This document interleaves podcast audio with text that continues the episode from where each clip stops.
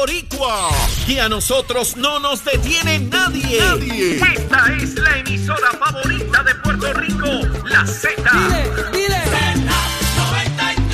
WZNTFM 93.7 San Juan, WZMTFM 93.3 Ponce y WB 97.5 Mayagüez. La mejor vacuna para estar protegido es la salsa de Z93. ¡Y que viva la salsa! Y escúchanos en la aplicación La Música. Y regresamos aquí a Nación Z Nacional, mis amigos. Espero que estén desayunando, que lo hayan hecho o estén próximos a hacerlo. Hay que echarle algo al saquito, ya ustedes saben, hay que alimentarse, el desayuno es importante en la mañana. Mire, yo sin darme un sorbo de café no puedo salir de casa. Tempranito, cojo los granitos allí, al molinillo y preparo el cafecito y le dejo a Zulmita al rescoldo el de ella, que está listo ya cuando ella baja, ya está todo ready. Pues yo me levanto más temprano, a las 5 ya yo estoy por ahí por los lares montando toda la cosa, el programa, los temas, el enfoque, toda esa cosita, y viendo cómo el sol sale más temprano, cómo se acerca el verano, ya antes de las 6 de la mañana tenemos esos primeros rayos de luz alumbrando, para, para Navidades no, salía casi a las 7 de la mañana el sol, pero ya no, ya la mañana llega más temprano, eh, así que cuando me levanto no siento que estoy levantándome tan temprano porque el sol sale rapidito, ¿verdad? Los que estamos temprano en la calle. Así es que nada, esperando que estés bien y siempre recordando que estamos a través de Mega TV, Z93, la emisora nacional de la salsa, la, aplicación La Música y la página de Facebook de Nación Z. Ya usted sabe, no importa dónde esté, con quién esté y lo que esté haciendo, puede ver y escuchar este programa todos los días de lunes a viernes. Vamos rapidito con el COVID, vamos a ver qué está pasando. 71 personas hospitalizadas empezó esto a subir. La, esa barrera de los 70 siempre había estado en las últimas semanas eh, que no se pasaba. Igual de los 32 a 65, por ahí se subía, bajaba. Pero ya rebasamos los 70, 71. El nivel de positividad va subiendo cada vez más rápido, ya está en 14. Yo lamento informarles que dentro de poco vamos a estar con muchas más personas hospitalizadas porque llegó la Semana Santa, nos congregamos y olvídese, a disparar el COVID por ahí para abajo. El lunes próximo probablemente les esté hablando de quizás cerca de 100 personas hospitalizadas. Eso es lo que veo. Mire, ya me estoy convirtiendo en un experto aquí viendo estas estadísticas. Es tanto tiempo, dos años, mirando esta cosa, cómo procede. Y el, el nivel de positividad, pues según va esta cosa, en 18 o 20 se pone ya mismo. No tengo muchas esperanzas de que baje porque precisamente llega la época en que nos congregamos masivamente en las playas, en nuestros hogares, en distintos centros, eh, para distintas cosas nos vamos a congregar irremediablemente y las personas piensan que ya el COVID pasó. Bueno, pero está ahí, está ahí. 71 personas hospitalizadas. Vamos a ver, vamos a ver qué pasa. Pero no, miren, no tengo mucha esperanza. Luma, Lumita, Lumera. Vamos con Luma, Lumita, Lumera, a ver qué pasa con los muchachos. Mire, no les puedo decir cuántos abonados no tienen energía eléctrica porque la página de Luma no está proveyendo esa información a la luz de lo que ocurrió la semana pasada. Pues todavía no, no tienen actualizado eso. La inmensísima mayoría debe tener por la información que circula, pero no puedo darles el dato específico de qué cantidad. Estamos hablando de 1.468.000 abonados. ¿verdad? ¿Cuántos de esos no tienen energía? Pues no, no lo sé. No les puedo proveer esa información. Lo que sí les puedo decir es la grave falta de comunicación que tiene Luma. Grave, gravísima. Lo tiene desde el día uno. Insisto en esto porque si usted no puede comunicar lo que ocurre, da espacio para que todo aquel que quiera suplir ese vacío lo haga.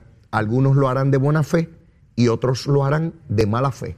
En otras palabras, todo el que quiera tergiversar, exagerar lo que ocurre con Luma, lo va a hacer porque Luma no provee la información. Ayer hacen una conferencia de prensa. Entonces hay unas preguntas que son tan claramente evidentes y anticipables que uno debe tener las contestaciones contundentes y específicas para cada una de ellas. No hay que hacer un genio para uno saber que le van a preguntar, oiga, se me dañó la nevera y la estufa, ¿usted me la van a arreglar? Esa pregunta venía si la están haciendo los medios hace días. Y es natural que la hagan. No es nada impropio hacerla, por el contrario, la gente quiere saber si tiene derecho a eso. Mire cuánto tarda la investigación. Eh, había un periodista que preguntaba si, si iban a pedir perdón. Eh, los periodistas pues, pues hacen las preguntas que competan, ¿verdad? ¿Cómo tener las contestaciones que se corresponden? Y no empezarle a dar vueltas al asunto.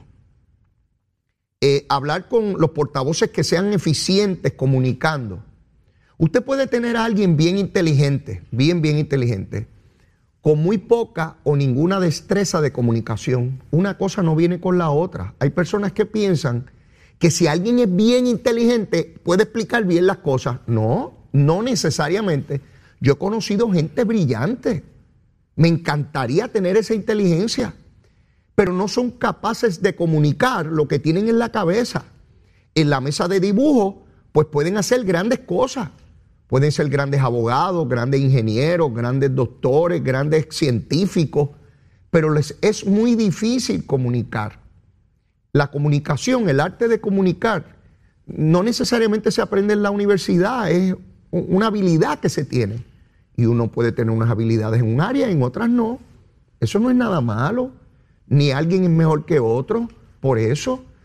Por tanto, Luma, al igual que busca los mejores celadores de línea, los mejores ingenieros, el mejor personal técnico, Luma, de igual manera tienes que buscar y los hay, buenos puertorriqueños y puertorriqueñas que tienen grandes destrezas de comunicación.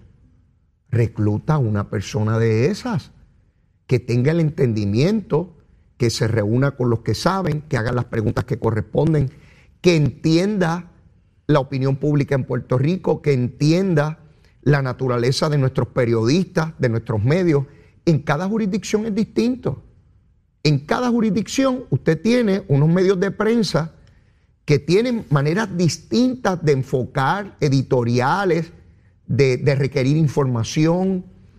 Eso no es nada malo, ese es el proceso democrático, es vital el ejercicio de la prensa. Y sé que algunos van a decir que es que esa prensa son comunistas. Mire, olvídese el comunismo ese. Sí, que es que son comunistas, Leo, y no importa lo que pregunten. Bueno, pero si usted tiene a alguien eficiente, el mensaje va a llegar, porque no solamente pasa por la prensa, hay redes sociales, hay mil maneras de llevar la información hoy en día. No estamos en los años 40, donde dependíamos de un solo medio, de dos medios. Aquí se puede llevar la información de mil maneras. Ahora mismo yo estoy hablando aquí gusanga y usted o me está viendo por el televisor o me está escuchando por la radio, me está por la aplicación La Música o por la página de Facebook de Nación Z, sin intermediario directo. Y usted interpreta lo que yo digo y estar a favor o estar en contra, ¿verdad? Como corresponda. Pero Luma tiene que buscar, oiga, y, el primero de junio cumplen un añito en esta cosa, ya están grandecitos. Porque no importa lo que suceda y lo bueno que suceda, que eso es otra cosa. Luma espera a comunicar cuando hay un revolú. Cuando hay un revolú, ahí es que salen, porque no tienen otra alternativa. Luma, ¿por qué no estás comunicando todos los días lo bueno que pueda suceder o todo es malo? Sí, porque sabes que van a salir por ahí los gritones cuando haya un problema, pero cuando lo están haciendo bien no van a salir a decir que qué bueno lo estás haciendo y te van a aplaudir, porque quieren que te vayas, igual que hicieron con Whitefish, quieren que te vayas. Pero si los de Luma no aprenden allá ellos, allá yo les doy el consejito aquí, ¿verdad? Con lo poquito que yo sé de estas cosas. Si lo quieren coger, que lo cojan. Y si no, que no cojan nada. ¿Verdad? Como decimos en el barrio, que no cojan nada, que no cojan nada. ¿Verdad? Porque si uno trata de, orientarlo y siguen con la cosa esta fatídica. Así que nada, esperando que se eh, privatice el área de producción de energía, que son las plantas, a ver qué ocurre con esto y cómo empezamos a salir de esta grave crisis. Por lo pronto, Ayer, este fue el primer programa, ya oigo otros programas en el mismo tiro. Mire, estamos estableciendo la pautita aquí, ¿sabe? Poquito a poco, sin aspavientos, sin creernos mejor que nadie. Ayer tuvimos a Manuel Lavoy aquí, el director del COR 3, y explicó al detalle el trámite de los proyectos que tienen que darse para la infraestructura y reconstrucción de Puerto Rico, particularmente los de la Autoridad de Energía Eléctrica y Luma y detalló los proyectos que están hoy ante la consideración de eh, FEMA, Sí, porque FEMA dijo el viernes que el gobierno era un embustero y que Luma era una embustera porque que allí no había proyectos. Y vino Manuel Lavoy y trajo los 15 proyectos que están frente a FEMA ahora mismo. Sí, para que FEMA no se embustera, la dirige José Vaquero. Sí, el popular José Vaquero, lo estoy llamando así. El que fue director de puertos de Sila Calderón. Porque aquí nadie de la prensa va a entrevistar a FEMA. ¿Por qué será que no van a entrevistar a FEMA? Déjame ver si yo he aprendido algo en esto. Hay que si entrevistan a FEMA, se van a encontrar un boricua. A un bori, a uno de aquí, a un bori. Sí, a vaquero que anda sin caballo por ahí. Esbocado, anda esbocado. Desacatado anda por ahí. Sí, ese mismo señor es el que dijo en FEMA que no tenían proyecto y tienen 15 proyectos de Luma allí. ¿Por qué mintió? ¿Por qué se ponen embusteritos? Y nadie de la prensa va a entrevistar a FEMA. Porque a lo mejor se encuentran alguien de, de, lengua rubia y de pelo rubio, de ojos rubios, un americano, un gringo, un yankee, un explotador. ¿Sí? No, no se va a encontrar vaquerito sin caballo. Allí está vaquerito. Que vaquerito diga si es embusterito. Porque tiene 15 proyectos de Luma allí pendientes. Y dijo el viernes que no tenía ninguno. Y aquí la prensa dijo, ah, el gobierno es un embustero, Luma es una embustera, FEMA dice, como si fuera FEMA de Washington. No, si es aquí. Tienen un tiguerito de aquí. Vaquerito, búsquelo. Bonito él, muchachito, besito en el, cus, en el cutis, vaquerito. ¿Sí? Bien bonito ahí el muchacho, como el monito Santurce, que no es que no tiene ningún proyecto. Mire, mi hermano, yo veo ese tipo de cosas. Lo importante es la verdad. Y si la verdad demuestra que alguien es incompetente, sea del Ejecutivo, de la legislatura, de las alcaldías, pues demostró que es incompetente. El que sea, sea PNP, popular, independentista, victorioso, dignidoso, independiente o marciano.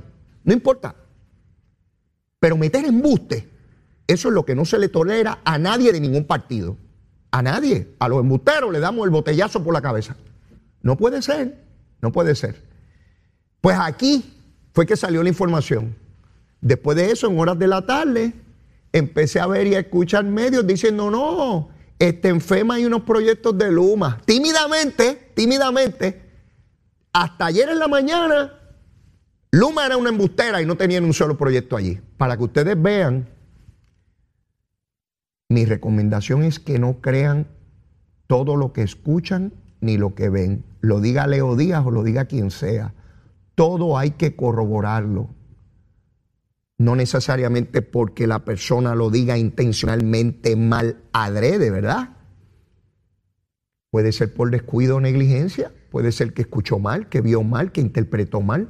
Por eso hay que corroborarlo todo, todo. Zulmita en casa me dice, ¿tú estás seguro? Y va y corrobora. Y a veces yo le digo a ella, ¿tú estás segura? Y voy y corroboro.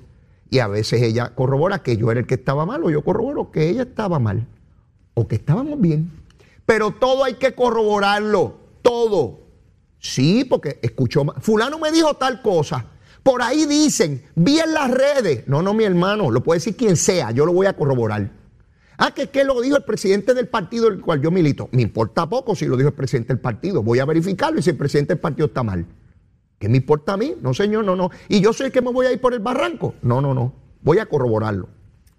Pero miren, quiero empezar un tema antes de la pausa que me parece importante y ayer no tuve tiempo, ¿verdad?, de desarrollarlo. Una joven de apenas 22 años, hace unos días, dejó su criatura, su bebé, en un car seat, en el patio de una casa donde vivía o vive su, el padre de la criatura. El padre de la criatura tiene cuarenta y pico de años, le dobla la edad. La muchacha la arrestaron, porque eso es lo que establece el Estado de Derecho, ¿verdad? Abandonar a una criatura, el eh, maltrato de menores, todo lo que corresponde. Y de inmediato, no sé si la mayoría, pero gran parte de nuestra población señaló a esa mala madre bandida que abandonó a su hijo, que la metan presa y que se pudre en la cárcel. Esa es la visión machista de una sociedad que por décadas y siglos condena a la mujer sin saber qué ocurre. ¿Sí? Y sé que algunos deben estar pensando, ahí viene Leo a defender a esa mujer, esa bandida. No se trata de defender a esa mujer. Se trata de ver todas las circunstancias. Estoy cansado de cómo nuestra sociedad condena a las mujeres sin saber ni siquiera qué ocurre. Estamos hablando de una joven de 22 años que cuando quedó embarazada, probablemente tenía menos de 21, que el padre de la criatura le dobla la edad, que está casado, quiere decir que tuvo relaciones con esta joven estando casado, quiere decir que no asume su responsabilidad como padre y la muchacha dice que no tenía con qué mantener la criatura y que por eso lo abandonó. Por supuesto que eso no es razón para abandonar una criatura. Yo no estoy tratando de quitar gravedad de lo que hizo la joven. Lo que estoy tratando es de entender por qué lo hizo. ¿Cuáles son las circunstancias que rodean? Esta sociedad en que yo vivo, donde el hombre basta con que fecunde el óvulo y embale a correr como un ratón, y la mujer se tenga que quedar en el proceso de gestación a dar la luz, a buscar trabajo, a mantenerlo, a llevarlo al médico, bajo cualquier circunstancia. No importa la carga emocional y física que eso represente. Y en nuestro Estado de Derecho, gran parte de él legislado por hombres, porque por décadas la inmensa mayoría de nuestros legisladores han sido hombres. Es un Estado de Derecho que lo han conformado los hombres, los machos, los machos, los bien hombres y donde han condenado a la mujer. Y donde finalmente, a través de los años, muchas luchas, la mujer se abre espacio y derechos. Dejamos a esa muchacha presa. No tiene chavos para pagar fianza. Sale culpable con nuestro Estado de Derecho. ¿Y el papá? ¿Qué ocurre con el papá? ¿Cuántas mujeres asediadas o traumatizadas por mil cosas hacen situaciones como esta de las cuales pueden estar arrepentidas el resto de sus días. Pero un evento llevó a eso. Es una tragedia, por supuesto. Los asuntos de familia son una tragedia. Yo no podría ser juez de familia. Me toca emocionalmente los casos demasiado fuertes. Es muy duro. Tener que quitarle una criaturita a su madre o a su padre. Tener que determinar cuándo se ven y cuándo no se ven. Porque yo me quito la toga y me voy a mi casa tranquilamente y ese drama humano continúa allí con todas sus dimensiones y con toda su tragedia. Ese Estado de Derecho hay que revisarlo en Puerto Rico. Esas leyes que de entrada condenan a esa mujer a montones de años de cárcel. Es una joven dominicana de 22 años cuyo padre de la criatura le dobla la edad, que está casado. Él sigue ahí en su casa tranquilo, la muchacha que se resuelva como pueda, que bregue allá como sea que busque un abogado a ver si lo lleva al tribunal, a ver si le pasa pensión, a ver cómo ella vive, a ver cómo... Sin conocer más sobre esa tragedia que vivimos ahí.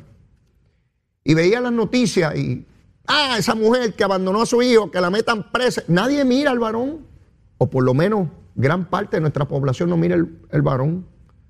Tenemos que cambiar esa visión donde la responsable siempre es la madre. No estoy tratando de disminuir la culpa o responsabilidad que ella tenga. Estoy diciendo que esa responsabilidad es compartida y probablemente haya elementos que puedan atenuar la responsabilidad que tenga esa joven sobre lo que ha ocurrido aquí, sin hacerle un estudio psicológico o psiquiátrico de las causas que llevaron a esta joven a una posición como esa, sencillamente la condenamos y hoy está en la cárcel. ¿Resolvimos el problema? No. Pero no solamente no lo resolvimos, ¿cuántas mujeres están en condiciones igual o peores que esa? ¿Cuántas? ¿Cuántas? Pero nunca responsabilizamos al varón, o la inmensa mayoría no lo hace. Tengo que ir a una pausa.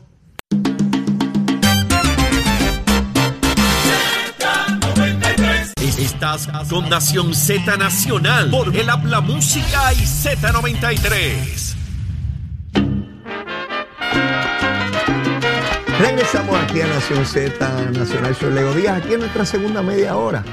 Y bueno, quiero traerles otro asunto a la atención de todos ustedes y tiene que ver con la petición que hace el presidente de la Cámara, Rafael Tatito Hernández, a la delegación del PNP.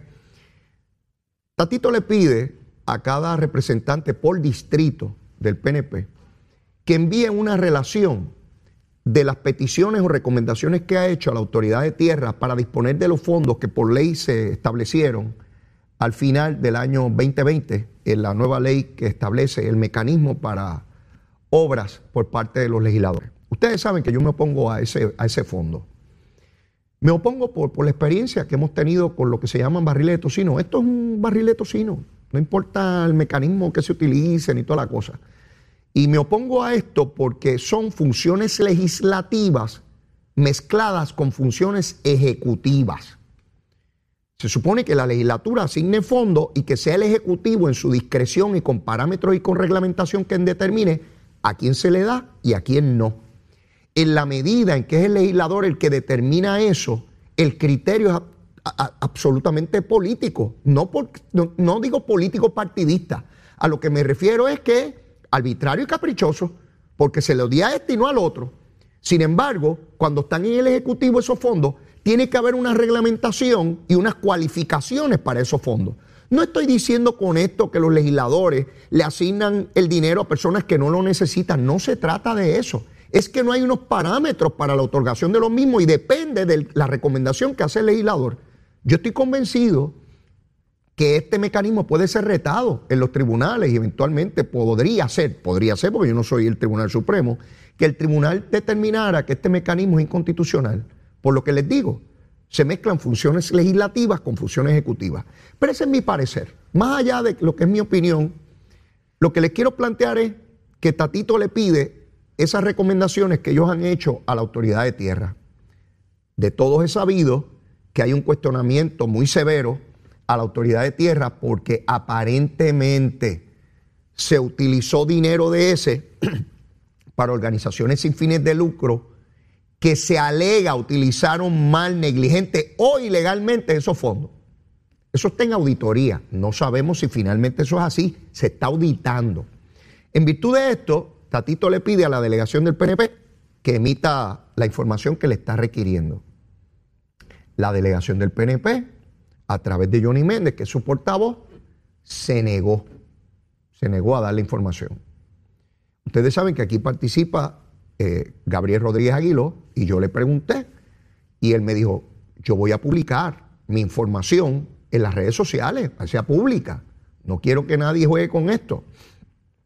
Y de igual manera lo harán mis compañeros eh, legisladores por distrito. En menos de una hora ya Gabriel había publicado la información eh, suya. Hoy escucho en Nación Z a Johnny Méndez, el portavoz de la delegación, decir que todos, él dijo todos, lo habían puesto en sus redes sociales, la, información, ¿verdad? ¿Por qué se entrevista a Johnny Méndez hoy por parte de los compañeros de Nación Z? Porque ayer un tribunal le dio 24 horas a la delegación del PNP para dar la información. Y aquí es que viene mi cuestionamiento. ¿Por qué, si lo iban a hacer público, tienen que esperar a que haya una orden del tribunal dándole 24 horas. Si como quiera la tienen que entregar y siempre debió haber sido así. Debieron haber dado la información a Tatito de manera que no hubiese que ir al tribunal y publicarla en las redes hoy tienen una determinación de un tribunal de que tienen que entregar la información en 24 horas y Tatito queda como que la delegación del PNP está escondiendo algo y tienen que estar los legisladores del PNP rebatiendo la presunción de que están escondiendo algo ilegal. Es el mismo error que cometieron con las nóminas el cuatrienio pasado, pero ¿cómo el rayo puede dar dos veces en el mismo sitio, por Dios? Si siempre lo tienen que entregar ¡Ay, qué tatito, qué tatito! Olvídese tatito. ¿Qué quieres, tatito? 10 papeles, te entrego 30 mil papeles. Lo mismo que hizo Luma con, con Luis Raúl. Le entregó tantos papeles que todavía Luis Raúl está leyendo. No ha dicho nada de la investigación. Habla del apagón, pero no habla de la investigación. En aquel ejercicio de las nóminas, ¿qué era? Que no querían que un fulano gana más que el otro, que fulano tiene un salario alto. Si eso es público. Entonces lo que provocaron es que la delegación del PNP está escondiendo algo, porque son unos pillos y unos tráfalas y unos qué sé yo qué. es que no aprendieron de la elección pasada. Eso costó escaño. ¿Sí? Eva Prado, la licenciada Eva Prado, se montó en ese caballo de campaña, lo llevó al tribunal Y por poco le cuesta el escaño a Oscar Morales, a Oscar Morales. Por poco, porque una persona que era desconocida de momento parece Juana de Arco. Fue a los tribunales y logró que esos PNP bandidos entreguen las nóminas porque esconden algo ahí. Ah, que si una gente gana más y otro menos, ese era el debate.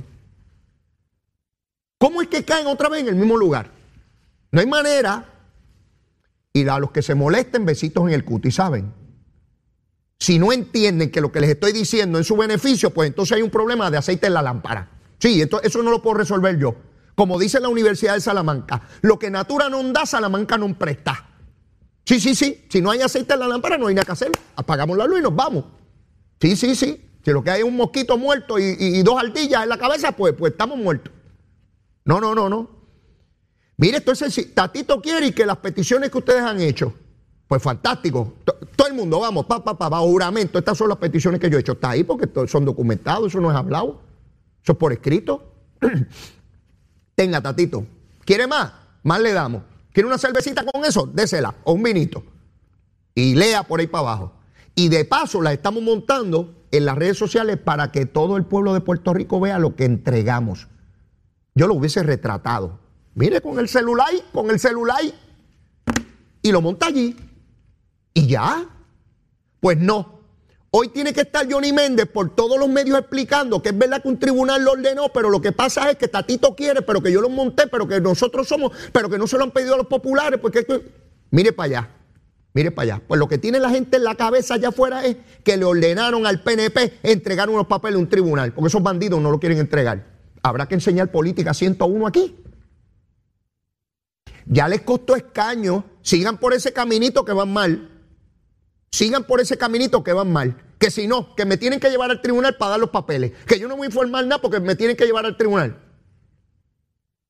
Bendito. Yo, ¿verdad? Gente que lleva años en la política, en el proceso legislativo. Porque Tatito es malo. ¿Qué Tatito es malo ni Tatito es malo? Tatito es como cualquier otro político. Aquí ningún político infalible, ninguno de ningún partido, a ningún nivel. Todos son derrotables, todo político es derrotable, todo. Y cuando digo todo es todo, o, tengo que ir a la historia de todos los partidos. Fulano, que es tremendo político. Algún día lo van a derrotar, a menos que se quite y no corra, ¿verdad? Algunos evitaron la derrota porque se retiraron. Pero como un boxeador siempre va a haber alguien que te va a ganar. Vas a tener tu momento de gloria, pero va a venir alguien que te va a ganar. Es como el jefe de la punta de droga, que llegó allí porque mató a todos los demás, pero va a llegar un día que alguien lo va a matar a él y va a ser el otro, o no. Mire, yo te voy a dar ejemplo de todas estas cosas para que nos podamos entender dependiendo de dónde, caminemos. Pues sepamos cómo funciona. Y no entiendo la gran sabiduría política para estar hoy por la mañana explicándole a todo Puerto Rico de que el tribunal me dio la orden, pero es que este hombre es un bandido, pero que yo como quiera lo publiqué, pues si lo ibas a publicar como quiera, porque no se lo diste. No, no, no. Este, de verdad que mi hermano, complicado. A los que se molesten lo lamento, muchachos, lo lamento, porque los que tienen el bollete son ustedes. Yo no voy a elección, ¿sabes? Ya yo estoy liquidado. Ustedes son los que están en los escañitos. Sí, el escañito mío, el de distrito, mira qué bueno, abrazadito al escañito. El que está ahí usted, no soy yo. Ya yo estoy liquidado. Yo estoy hablando de ustedes que están vivitos todavía ahí, por el momento, por el momento. Mire, mi hermano, Tatito Hernández, sigo con Tatito para acabar, digo no acabar con Tatito, ¿verdad? Para, hablar de lo que él ha hecho también. Tatito, al igual que el gobernador de Puerto Rico, Pedro Pierluisi, se ha unido en favor del proyecto de Richie Torres, el representante federal por New York, congresista, para adelantar la salida de la Junta de Supervisión Fiscal. Eso indica que el proyecto va a tener, por lo menos de parte del liderato político de Puerto Rico, el favor más allá de líneas ideológicas.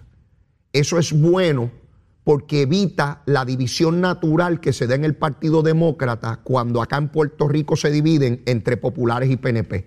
Porque entonces usted va a tener un bando que se va a identificar más con los estadistas y va a tener un bando que se asocia más a los estadolibristas. Y eso lo que hace es imposibilitar la, el camino de cualquier legislación, por lo menos en la Cámara. El Senado siempre es más complejo, ¿verdad? Y no estoy diciendo con esto que eso garantiza la aprobación de la medida hasta que llegue al, al escritorio del presidente Biden, pero al menos va creando conciencia, abre el debate aquí y allá de la deseabilidad de que la Junta de Supervisión Fiscal termine antes de lo previsto como establece la ley. Y lo que está tratando es que no haya que tener cuatro presupuestos balanceados, sino con dos, y que no haya que ir al mercado a, buscar préstamos, sino que con el empezar a, pagar la deuda y tener dos presupuestos balanceados, pues ya la Junta tenga que poner punto final a, su, estadía en Puerto Rico. Yo tengo sentimientos encontrados en cuanto a eso. Yo no estoy seguro, y sé que hay mucha gente que no coincide conmigo, por supuesto, yo no estoy seguro que el liderato político de Puerto Rico en general, de todos los partidos, esté listo para decirle adiós a la Junta. Y usted dirá, pero Leo, ¿cómo tú vas a decir eso? Si eso es una Junta este, colonial, yo lo sé, seguro que lo sé. Que me temo que no hemos aprendido mucho. Triste, pero me temo. Me temo que al momento en que salga la Junta, aquí va a haber una carrera de caballos, a ver quién se endeuda más y quién promete más a lo loco y sin saber si lo puede pagar. Porque no veo, no veo, se los confieso, en el liderato político puertorriqueño todavía el entendimiento y la madurez para esto. En todos los partidos no lo veo, no lo veo, no lo veo. Aquí veo un ejercicio de populismo peligroso que cada vez que hay un sector, pues dale millones, pues dale millones, pues dale millones. ¿Y de dónde salen los millones? Y porque para colmo hay un sector que no quiere a los americanos, a los gringos, a los bandidos, eso. Sí, a los mismos que nos mandan púa por ahí para abajo y nos mantienen en medio de una pandemia. Sí, a los mismos que mandan eh, casi 9 mil millones de dólares para reconstruir el sistema de energía eléctrica, pero los americanos son unos bandidos y nos mandan 3 mil y, mil y pico de, millones para, para educación y, no, y millones y millones y millones y millones, ¿verdad? este, no veo. Así que algo tenemos que hacer para provocar en el liderato político y en el pueblo en general. Porque yo también escucho peticiones de sectores de la población como si aquí no estuviésemos en quiebra. Sí, sí, sí, sí. Todo, todo y de gratis. Todo y de gratis. Sí, alguien lo tiene que pagar. Todo y de gratis. Se me parecen a Bernie Sanders allá en los Estados Unidos, el candidato presidencial demócrata, que, que, nadie pague los préstamos estudiantiles, que nadie pague aquí, que nadie pague allá, que nadie pague... ¿Y quién paga, pájaro? Porque alguien tiene que pagar. Todo de gratis, todo de gratis. Por supuesto que hay cosas que podríamos trabajar o que debemos trabajar para que sean mucho más accesibles a la población en general. Pero aquí tenemos la mitad de la población que depende de la tarjeta de salud y de la tarjeta de la familia. No pierdan eso de vista. La mitad de la población tiene una tarjetita que dice de la familia para ir al supermercado, a la tiendita. Y tiene otra tarjetita que dice que sin esa no puede tener servicios médicos. Así está la cosita, ¿sabe? Para los que crean que esto es, dale para adelante, que, que por ahí es que es, al camión. Esa es nuestra realidad. Por ahí puede haber liderato político hablándole pajarerías a ustedes. Yo les voy a decir aquí, como la veo. Pues sé que estoy equivocado, por supuesto, yo no tengo el monopolio de la verdad. Pero por ahí andamos, en Puerto Rico, en este tipo de cosas. Hoy voy a tener al senador William Villafañe y quiero discutir con él un asunto que, que cobra vertientes insospechadas, por lo menos para mí, al día de hoy. Siguen líderes del Partido Popular diciendo que van a correr de manera independiente, no bajo el Partido Popular. Hoy se agrega Luis Raúl. William Miranda Marín ha estado. William Miranda Torre, debo decir, el otro día lo, confundí también con su señor padre. William Miranda Torre, anda, el alcalde Cagua anda por todas las emisoras diciendo que existe la posibilidad que corre independiente. Carmen Yulín ha hablado de eso también. Tantito dice que llegan terceros. José Santiago, el alcalde de Comerío, que es bien nacionalista y arriba la patria y toda la cosa y, y toda, toda esa cosa. Este dice también que esto hay que correr independiente, que está la cosa mala. Este, así que ya ven cómo se siguen sumando. Ya no son peleas estrictamente personales, están atacando la institución que por décadas dijeron que era lo más grande y que si no era ahí no era en ningún lado. Hay un asunto que se está discutiendo dentro del Partido Popular sobre la viabilidad de esa institución, de ese partido, que es el más longevo en Puerto Rico, el más viejito Sí, lo que usted ve arriba es la punta del iceberg. Lo que está debajo, lo que subyace, lo que está en el fondo del saco, es una preocupación institucional de que ya esa marca de fábrica no atrae a los electores y que no hay manera de atraerlos y empiezan a señalar que hay que correr al margen de la pista que históricamente corrieron. Pero ese y otros temas, mire, después de la pausa con William Villafañe. Aquí estamos, aquí estamos, Nación Z Nacional, soy Leo Díaz. Y recordando, estamos a través de Mega TV, Z93, la emisora nacional de la salsa, la aplicación La Música y la página de Facebook de Nación Z. Y de inmediato le damos la bienvenida al senador William Villafañe. William, saludos, buen día, ¿cómo estás? Muy bien, saludos para ti, Leo, y saludos para todo el pueblo de Puerto Rico. Bueno, comenzamos la semana mayor. William, ¿tienes planes con la familia? ¿Qué, qué vas a hacer este fin de semana? Sí, en efecto, compartiendo con la familia y eh, aprovechando el, periodo para reflexionar ¿verdad? sobre todo lo que acontece en Puerto Rico y sobre la vida espiritual. Tremendo, tremendo. Yo también voy a hacer lo propio. Me propongo ir al oeste de Puerto Rico a estar unos días por allá y compartir en familia y también reflexionar sobre todas las cosas que hacemos. Por supuesto que sí. William, quiero abordar contigo un tema que, que ha venido, ¿verdad?, ampliándose en sus dimensiones en sus efectos y probablemente, con toda probabilidad, en sus consecuencias. Y me refiero a esta discusión muy pública en el Partido Popular. Todos sabemos que cuando un partido pierde, pues obviamente empiezan las luchas de liderato en función de las aspiraciones futuras de cara al próximo ciclo electoral. Y parecía al principio, por lo menos el año pasado, que se trataba de eso, ¿verdad? Que ha ocurrido también en el PNP y que es totalmente normal. Sin embargo, ha comenzado una lucha cruenta cuestionando, ya no candidatura, William, están cuestionando la viabilidad del Partido Popular como institución. Eso era insoñable hace años atrás, insoñable que alguien cuestionara eh, la estructura partidista en el partido más longevo que tiene Puerto Rico y de mayor eh, trayectoria gubernamental. Sin embargo, hoy figuras como Luis Raúl Torres se añade hoy eh, representante por el precinto 2 de San Juan, lleva más de dos décadas como representante, eh, diciendo que con toda probabilidad corre independiente. El alcalde de Cagua, William Miranda, ha estado por todos los medios ya por varios días diciendo que esa probablemente es su alternativa, correr independiente. Carmen Yulín, que, que lo había dicho en el pasado, señala que existe la posibilidad de que aspire a alguna posición y también ausculta la posibilidad de correr independiente. José Santiago, alcalde de Comerío, se expresa hoy en los periódicos de igual manera. Eh, Tatito Hernández ha dicho que probablemente el Partido Popular llegue tercero. O sea, estos no son PNP, ni independentistas, ni de Victoria Ciudadana, ni de Dignidad haciendo señalamientos sobre el Partido Popular. Se trata de líderes, en algunos casos históricos, del Partido Popular. ¿Cómo tú lo ves? Eh, esto la realidad es que desde los acontecimientos que hemos tenido en estas pasadas décadas, en que ha quedado evidente de que lo que se llamaba Estado Libre Asociado no es otra cosa que un sistema territorialista dentro de la cláusula territorial de los Estados Unidos eh, de América y que eh, los poderes plenipotenciarios sobre Puerto Rico están en el Congreso de los Estados Unidos. Eso pues ha causado gran eh, frustración y decepción en las huestes eh, que históricamente respaldaban al Partido Popular.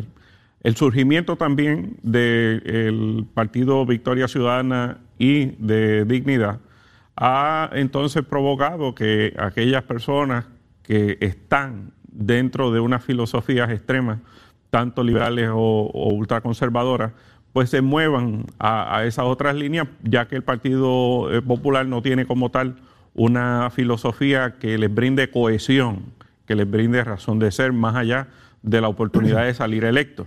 Eh, entonces, este, esta desafiliación eh, ideológica que hemos estado viendo ahora en el liderato del Partido Popular no es otra cosa que una reacción a la desafiliación que de, cientos de miles de puertorriqueños que han salido ya de las filas de ese partido. El Partido Nuevo Progresista y el Movimiento Estadista eh, tienen que mirar esto como una oportunidad, porque la realidad es que hay alrededor de 100.000 personas que en las pasadas elecciones votaron sí por el Partido Popular, pero votaron también por la estadidad. Es decir, que eh, no, no todas las personas que están en, en, ese partido o que estaban en ese partido eh, son antiestadistas, sino que ven con buenos ojos el lograr la estadidad para Puerto Rico, pero de alguna u otra manera no, no han todavía conectado ni hecho la simpatía con el Partido Nuevo Progresista para, para moverse hacia ese partido, el partido que, es el único que promueve y defiende la estadidad para Puerto Rico. Ese, ese tema, ese último que acabas de plantear, lo, quiero elaborar contigo un poquito más adelante. Pero antes de llegar allá, eh, fíjate, William, que no estamos hablando aquí de las diferencias naturales, de quién debe ser alcalde, quién debe ser el candidato a la gobernación. Están atacando a quien no se puede defender. Están atacando al partido. Están atacando a la institución. Y no veo a nadie que salga en favor de la institución, ni siquiera su presidente. Dalmao, que estaba en una situación precaria desde el comienzo en esa presidencia con el asunto del proyecto del aborto, ha sido la excusa, porque es evidente que es la excusa para atacarlo al punto que el alcalde de Cagua y el alcalde de Hormiguero del Partido Popular le están pidiendo la renuncia de Almao, que se salga de ahí, sencillamente que se salga. Entonces, también hay elementos que tienen que ver con lo que le ha ocurrido a cada uno de ellos. Fíjate que Luis Raúl por poco pierde la elección. Una elección en un distrito que él ganaba por miles de votos, ganó por menos de 100 votos. Willy Miranda en Caguas ganó por más de 20 mil votos en el 2016 y ahora ganó por menos de 2 mil.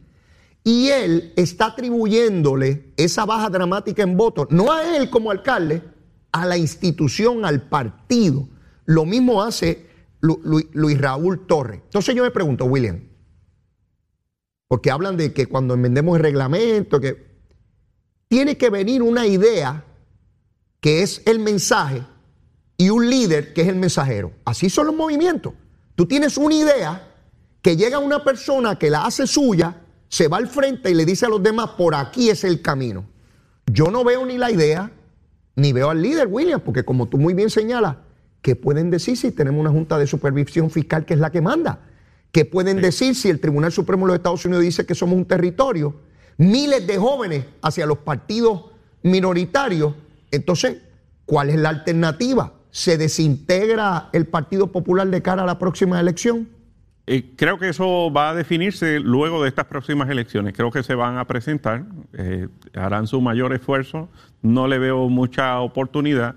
Eh, sí creo que en muchos lugares llegarán terceros y, los veo compitiendo fuertemente esa segunda posición con, con Victoria Ciudadana. Toñito Cruz que ha sido comisionado electoral de ese partido en distintas instancias, lo ha planteado que con toda seguridad el Partido Popular no puede postular seis candidatos por acumulación en Cámara y Senado, que van a tener que tomar la decisión de postular solamente cuatro candidatos porque no hay base política suficiente y lo que harían sea diluir sus propios candidatos y al menos asegurar cuatro escaños por acumulación. Eso era impensable, el Partido Popular de Muñoz Marín, tener que decidir con aquellas hegemonías políticas dramáticas eh, de, los años 50 y 60 a, la cantidad residual que hay hoy. En San Juan llegaron terceros y en Aguabuenas también. O sea, e, e, es un asunto eh, claramente de división partidista ideológica. Pero tú me dices que es el próximo ciclo. ¿Tú crees que la inmensa mayoría corra bajo la insignia o tendrán tantos candidatos independientes que ellos mismos acabarán destruyéndose? Bueno, ¿verdad? La política, nada, nada está escrito en la política. Pero eh, creo, creo que todavía gran parte de ese liderato, eh, con tal de lograr por lo menos los votos bajo insignia, eh, que, les cuenten, ¿verdad? Eso es uno de los elementos fundamentales de, de por qué gran parte de estas personas corren eh, bajo esa insignia del Partido Popular, porque hay un tradicionalismo de muchas personas de, de, tenerle lealtad a votar bajo, bajo, íntegro bajo esa insignia. Y, que les cuenten esos votos a su, a su favor, ¿verdad? Es bien cuesta arriba en Puerto Rico prevalecer eh, de manera independiente. Eh, hemos visto múltiples ejemplos, pocos con, con éxito. Y, claro está, son, son unos tiempos distintos eh, y máxime para esa eh, institución y para las personas que históricamente le han respaldado y han corrido bajo esa insignia. Hemos visto personas que eh, filosóficamente no tienen eh, ningún sentimiento por lo que se defendía históricamente como Estado Libre Asociado, sino que eh, o son realmente independentistas, pero han aprovechado esa, esa insignia para obtener esos votos. Y, creo que en la medida que vaya mermando, entonces es que va a haber esa desafiliación ideológica y se va a ir, eh, va a ir desapareciendo. Eso creo que no veo eh, una manera en la que eso pueda revocarse, la que pueda eh, vertirse hacia atrás. Así que eh, va a ir definiéndose más el futuro político de Puerto Rico en una línea de unos extremos y, un partido estadista que, aglomera ¿verdad? la vasta mayoría del pensamiento puertorriqueño. Vamos al punto que traías hace un momento. Está esa situación en el Partido Popular y como tú muy bien señalas, nada está escrito en piedra, todas las cosas pueden cambiar, lo que es cierto hoy puede ser falso mañana y viceversa. Ahora, en virtud de lo que tenemos hoy, ¿cuáles son los retos del PNP? De un partido cuyo gobernador ganó con el 33%, mientras que la ideología que él profesa y su colectividad saca casi el 53% del voto. ¿Cómo hacer para que ese electorado que es cuantificable, es medible, está ahí, que no votó o que votó por el Partido Popular y votó por la estadidad, que está en tránsito, porque es evidente que está en tránsito, el PNP lo pueda traer. ¿Cuál es el mensaje? ¿Qué, ¿Qué, cosas tiene que hacer ese partido como institución para lograr que en el poco periodo que falta ya para las elecciones, no son dentro de 10 años, el año que viene, William, tú tienes que ir a llevar los papeles en diciembre de a lo que vas a correr en diciembre del año que viene, eso está ahí al lado. Porque las elecciones no es en el año electoral, previo a, en el año preelectoral ya que está radicando papeles. ¿Qué cosas tiene que hacer right away, a las millas, como dice allá el Yankee, para, para tratar de lograr la mayor cantidad de electores de ese renglón? Bueno, primero tiene que definir la discusión pública en los temas más importantes que aquejan a nuestra familia puertorriqueña y que el Partido Nuevo Progresista defiende y promulga aquellos aspectos que aglomeren, aglomeran a la mayor cantidad de puertorriqueños detrás de ellos. Eh, el desarrollo económico, la creación de empleo, la solución al problema histórico eh, colonial de Puerto Rico mediante la, admisión de Puerto Rico como Estado, eh, los valores familiares, la igualdad de derechos ciudadanos para todos los sectores vulnerables. Y, en la medida que se enfoque en esa discusión, en esa medida el Partido Nuevo Progresista calará en, la población ahora. En términos eh, de postulación de, candidaturas, pues ciertamente los partidos para, que, llevan mucho tiempo eh, presentándose, pues necesitan esa renovación y, necesitan poder llegar a los nuevos votantes. Y, y creo que el partido debe hacer un esfuerzo mucho mayor por lograr llegar al elector joven, poder comunicarse con él, poder presentarle eh, una, ¿verdad? una cara renovada en, todos los, aspectos, a nivel municipal, a nivel legislativo, a nivel estatal. Eso eh, no es solamente de caras nuevas, es de, es de un mensaje nuevo, es de eh, una, manera del discurso donde haga sentido en ese joven lo que se está diciendo. Ah, ah, por ahí iba, esa era la pregunta que te tenía, porque yo veo, William, dos generaciones con una brecha generacional inmensísima. Una cosa es mi generación y la mayor a la mía, que tenga 60, 70, 80 años, que es un electorado inmenso en Puerto Rico, cada vez mayor, las personas de la tercera edad, versus un electorado joven que viene de un mundo de tecnología, de conocimiento, de, inmediatez, de satisfacción rápida. Eh, de, un mundo totalmente distinto al que yo me, crié, donde crecí. Y tú hablas de un, nuevo, de un nuevo pensamiento y de un nuevo liderato. O sea, estás hablando de candidaturas nuevas, de gente que se integre al proceso, pero no puede ser solamente gente nueva, tiene que tener un mensaje para esa población joven y otros tienen que tener un mensaje para esa población mayor, para que converjan como sociedad dentro de un partido político y ahí es donde yo veo el mayor reto del PNP. Hoy, hoy, lo digo como lo siento, hoy yo no veo que el PNP haya hecho suficiente para atraer ese voto joven que votó siendo estadista fuera del Partido Nuevo Progresista. A lo mejor lo hace de aquí a la elección, pero en el año y tres meses o tres meses y medio que se lleva, por las razones que sea, la cuestión de gobierno, la, la quiebra, porque yo sé que son muchas cosas, por supuesto, pero todas hay que moverlas a la vez, todas. ¿Cómo buscar ese joven que puede estar atraído por otros jóvenes de partidos nuevos que le venden un mundo de maravilla, un mundo ideal? ¿Cómo lograr eso, William?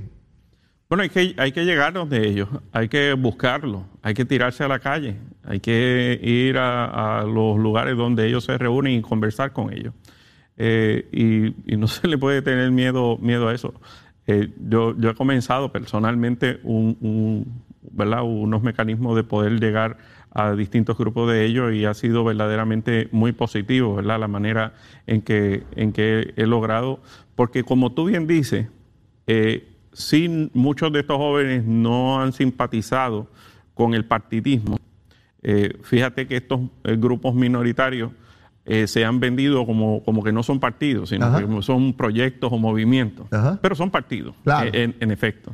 Y, el desempeño que hemos visto durante este año y pico, ¿verdad? En, la legislatura principalmente, pues no ha sido el mejor ejemplo para, para, lo que debemos aspirar de la política puertorriqueña. Entonces, el Partido Nuevo Progresista a pesar de, que es un partido que lleva décadas ya presentándose en la papeleta, me parece que tiene eh, la amalgama de principios y valores que más representan a esa juventud puertorriqueña. ¿Por qué? Porque muchos de, estos jóvenes son estadistas, eh, vienen con unas experiencias y una mentalidad donde asimilan que Puerto Rico está eh, en cierta manera integrado a la sociedad americana y, que entienden que no hay una eh, no, es lo óptimo para Puerto Rico el separarse de los Estados Unidos. Entonces, ya eso es un paso adelante. Sin duda. Otro paso adelante es que tienen la mentalidad de, la lucha por la igualdad en todos los aspectos eh, ciudadanos eh, y máxime, ¿verdad?, cuando se trata de derechos civiles. Y las causas de nuestro partido son precisamente eso, eh, desde que se fundaron. Como, como generación tú identificas que son más sensibles al concepto de igualdad en, todo, en, todo, en todos los renglones. Correcto. Entonces, eh, nosotros pues debemos ¿verdad? buscar la manera, primero darle el espacio, ser escuchados, darle el espacio de participar de, los procesos. Nosotros tenemos una organización de jóvenes eh, muy, muy buena, activa, eh, que, comparten este tipo eh, de pensamiento y que muy bien pueden integrarse a la misma y si no, pues, ¿verdad? Uno desde el foro legislativo buscar la manera de, brindarles ese, ese, espacio. Así que estamos hablando de que aquí hay retos para todos. Los partidos emergentes o minoritarios, tratar de sobrevivir un segundo ciclo electoral. Históricamente en Puerto Rico los partidos nuevos, luego de, un segundo ciclo, desaparecen Así que la supervivencia para ellos es vital, mantenerse ahí. El Partido Popular, pues no desintegrarse. Siempre se habló que una vez se rompiera el centro de ese partido, cada cual agarraría o hacia la estadidad o hacia la independencia, cualquier modalidad de ella. Y el Partido Nuevo Progresista, como de esa disolución o de esa desintegración aparente del Partido Popular, como atraer esos electores y sumarlo a ese 53% eh, eh, eh, y superar esas expectativas. Yo soy de la, de, la, de la creencia que si eso ocurriese, el PNP debe tener no menos del 60% del electorado del Partido Popular dentro de su fila. Eso llevaría al movimiento estadista a unas mayorías, pero, pero dramáticas, de sobre el 75-80% del electorado en Puerto Rico. Y yo sé que hay muchos sectores que le, temen, que le temen a eso y probablemente por eso muchos líderes del Partido Popular no se mueven en esa decisión ya final. Yo creo que estamos a ley de caramelo, William, de que haya alguien del Partido Popular reconocido que diga que llegó el momento de disolver la, la, estructura política. Esa es la impresión que me da lo que estoy viendo hoy. claro, claro y, que el Partido Nuevo Progresista tenga la apertura para, para, ¿verdad? para que todo ese electorado se sume a, a esta institución. Sin duda. Vamos a movernos de tema, vamos a movernos al caso de, de, Salinas. Se está convocando a una vista pública después de Semana Santa, donde deben, deberán estar compareciendo pues las eh, instrumentalidades de gobierno que han tenido que atender este asunto. Recursos naturales, eh, el municipio, eh, permisos, en fin, todas las dependencias, pero han unido ahora a Machalgo y a Tania, la que fue directora de, de esa entidad Tania, Tania Vázquez, eh, para, para que vayan allí. He visto que ha disminuido la atención sobre Salinas. Mi hipótesis es que identificaron responsabilidades demasiado severas de personas y funcionarios vinculados al Partido Popular y eso le quitó gasolina a ese motor. Eso es lo que puedo ver, William. Porque esto empezó con una furia insostenible eh, eh, por parte de la opinión pública y toda la cosa, y con el apagón y el arresto o la declaratoria de culpable de Edward Cintrón en Guayama, vi que eso bajó. ¿Tú crees que finalmente estemos adjudicando responsabilidades en este caso o como tantas otras cosas sencillamente se vaya por el sifón? Pienso como tú, ¿verdad? Recordará que hace algunas semanas se comenzó a llamar incluso aquello allí Villapava. Así es. Y, y, esto, ¿verdad? Uno tiene que mirar, las investigaciones legislativas tienden a buscar provocar que haya una investigación posterior de las autoridades. Sin embargo, aquí está ocurriendo todo lo contrario. Ya esto está siendo investigado, tanto por el Departamento de Justicia e incluso autoridades federales eh, han mostrado interés y han solicitado información al respecto. Entonces, eh, cabe preguntarse, ¿para qué entonces la investigación legislativa? Eh, ¿Realmente busca algún, alguna enmienda, alguna ley o provocar legislación? Cuando todos sabemos que la legislación está eh, y que lo que hay que hacer es hacerla valer, que lo que ocurrió allí es que se omitió el cumplimiento de la ley vigente. Entonces, eh, pues la capacidad de investigar es casi, casi ilimitada, ¿verdad? Así que puede ser incluso una motivación política detrás de, esa investigación. Lo cierto es que hay una investigación eh, por las autoridades estatales y federales y, hay que ver a dónde lleva todo esto. Evidentemente, allí se, se, incumplió con la ley y se cometieron delitos ambientales. Bueno, ayer leía información sobre un asesor ambiental de María de Lourdes Santiago, la senadora del Partido Independentista, que pertenece a una entidad sin fines de lucro que logró un acuerdo con recursos naturales precisamente en esa zona en el año 2015. Así que él también sabía de lo que ocurría allí y no hizo una huelga de hambre, no formó un revolú, no hizo una protesta, no llamó a la huelga, somos más y no tenemos miedo. Así que allí mucha gente vio, mucha gente no actuó, de todos los partidos, de todas las ideologías y de todos los gobiernos, ¿verdad? Para ahora de momento decir que hemos descubierto aquí la fuerza de gravedad y que esto es una gran tragedia. Obviamente una tragedia ambiental, pero después del 2015 allí se aceleraron los trabajos. Allí, cuando llegó la alcaldesa actual, allí fue que tomó tracción con mucha fuerza la construcción y el relleno que, estamos viendo eh, en ese lugar. Obviamente tenemos que actuar y, y distinto a lo que decían antes, que había que sacarlos a patadas, Ahora dice el presidente de la Cámara que hay personas que tienen derecho porque tienen titularidad, que todo el que está allí no es ilegal. Y ese cambio, William, de momento había que sacarlo todos a patada y de momento hay que tener cuidado y cumplir con la ley.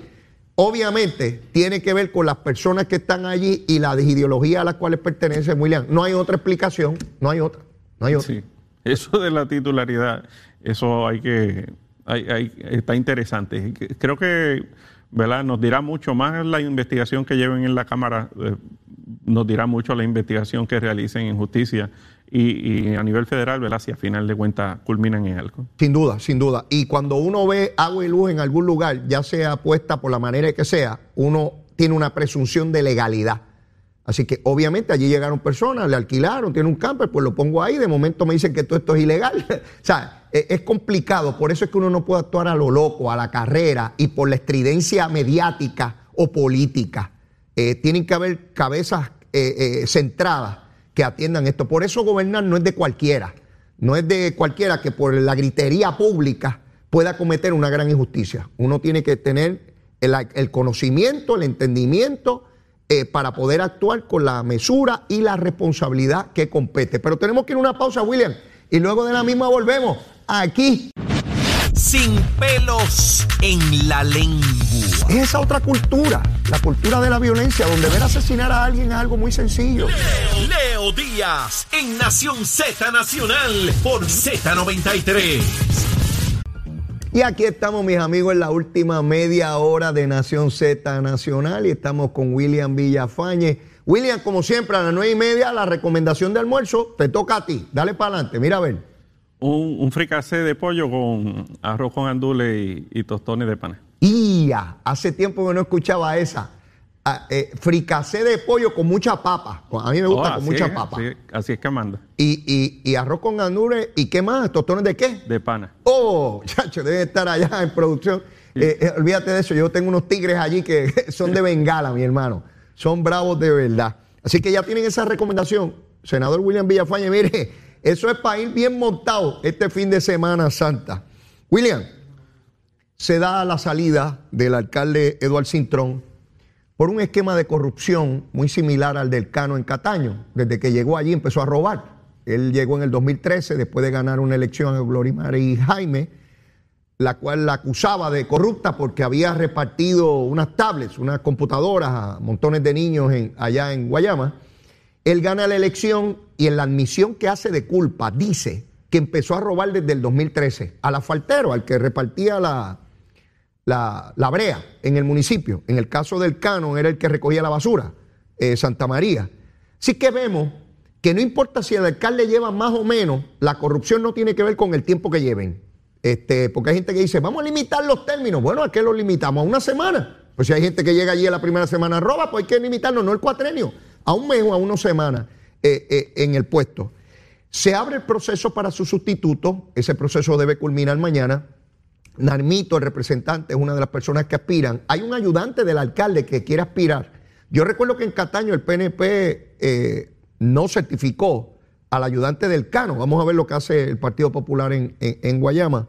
Pero, eh, ¿qué, qué te dice este nuevo caso de corrupción? Sin hablar del de Trujillo Alto, que está escondido y nadie sabe por dónde está, cuando le arrestaron al vicealcalde, eh, que se cobraba 18 mil pesos mensuales, solamente y que para él. ¿Quién cree eso? Eh, ¿qué, qué qué ves a este momento en Guayama y qué te dice de la corrupción? Pero la- lamentablemente este tipo de circunstancias mina la credibilidad y confianza que pueda tener el pueblo puertorriqueño en sus funcionarios electos.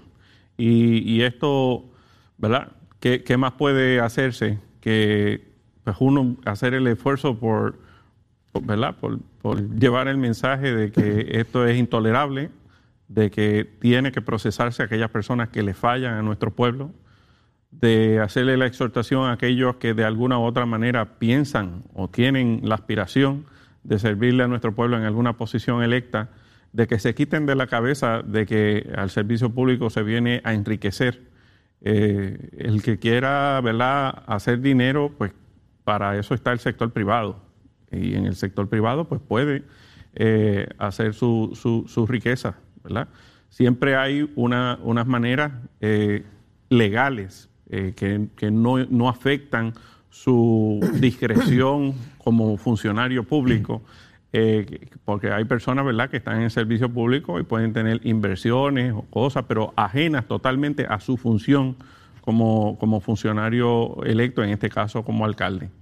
Así que para nada debe tenerse en mente de que el otorgar un contrato, de que el otorgar algo, eh, algún proceso, algo, adjudicar algo a favor de alguien, debe ser en beneficio personal. Y, y este tipo de dinámica pues tiene que darse, porque todo aquel que falla de esta manera pues tiene que procesarse y sacarse del servicio público. Es necesario que ocurra, aunque tenga esa eh, eh, cree esa impresión en el, en el electorado. Necesitamos depurar el servicio público. Hay leyes eh, de sobra para atender este tipo de circunstancias. Eh, lamentablemente estamos viendo eh, en estos tiempos, no de partido alguno, ¿verdad? Sino en general, mu- muchas personas que le han fallado a nuestro pueblo. Aquí vemos un esquema donde Oscar Santamaría y este señor de la faltera, uno popular y uno PNP, pues yo te llevo a los municipios míos y tú me llevas a los tuyos. y pagaban una cantidad inmensa en, eh, a los funcionarios públicos en efectivo mensualmente. Yo, yo no, no entiendo cómo rayos lograban eso. ¿Cómo logran lavar dinero y tener cantidades gigantescas en efectivo? Estamos hablando de billetes de 10 y de 20, porque no son billetes de, de 10 mil pesos. De, de 10 y de 20 por ir para abajo para pagarle al de Guainabo, al de, al, al de, Cataño, al de Trujillo Alto, al de Guayama, al de Aguabuena. El de Aguabuena cobraba después de dejar de ser alcalde. El alcalde popular de allí uno dice, pero, pero ¿hasta dónde? Ah, y, y, bien cuadrado. Ellos robaban, pero no se podrían robar entre ellos. No, no, por cada metro cuadrado tú me das un peso. Por cada casa que le recoja la basura es un peso para mí. O sea, entre ellos tenían que ser las cosas legalmente. Ah, le robaban al pueblo mientras tanto. Populares y PNP, que, que abona a lo que hablábamos ahorita, de esa juventud que escucha lo de los partidos menores. Populares y PNP porque no habían de los otros. Claro, porque mira dónde estamos ahora, ese es el otro tema que te voy a traer. Ayer, el panel del fiscal especial independiente decide asignarle fiscales a Mariana Nogales. Mariana lleva en la legislatura, bueno, lo que llevamos de este cuatro en un año y tres meses y medio. Aquí estamos hoy a 12 de abril. Eso es todo lo que lleva y ya tiene asignado un fiscal especial independiente, la de Victoria Ciudadana. Pero no nos vayamos lejos de la de Dignidad, Lisiburgo, representante. Su jefa de oficina tiene un colegio privado y ella traía las graduaciones a celebrarla con fondos públicos, con la legisladora, las dos conociendo y felicitándole porque tienes un colegio y estás aquí conmigo. Y se tuvo que ir la directora de la oficina. Esos son dos partidos nuevos acabados de llegar, William. Y eso no ocurrió ahora, ocurrió el cuatreno pasado, el año pasado.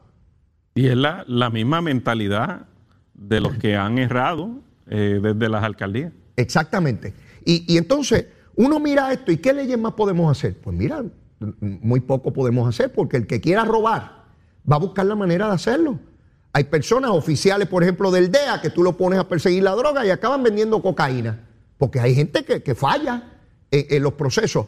Y aquí tenemos al, de Guayama, que parecía una persona afable, cariñoso, que ganaba en su, ganó en el 2012, en el 2016 y en el 2020. Y estaba robando desde el 2013, robando desde el 2013.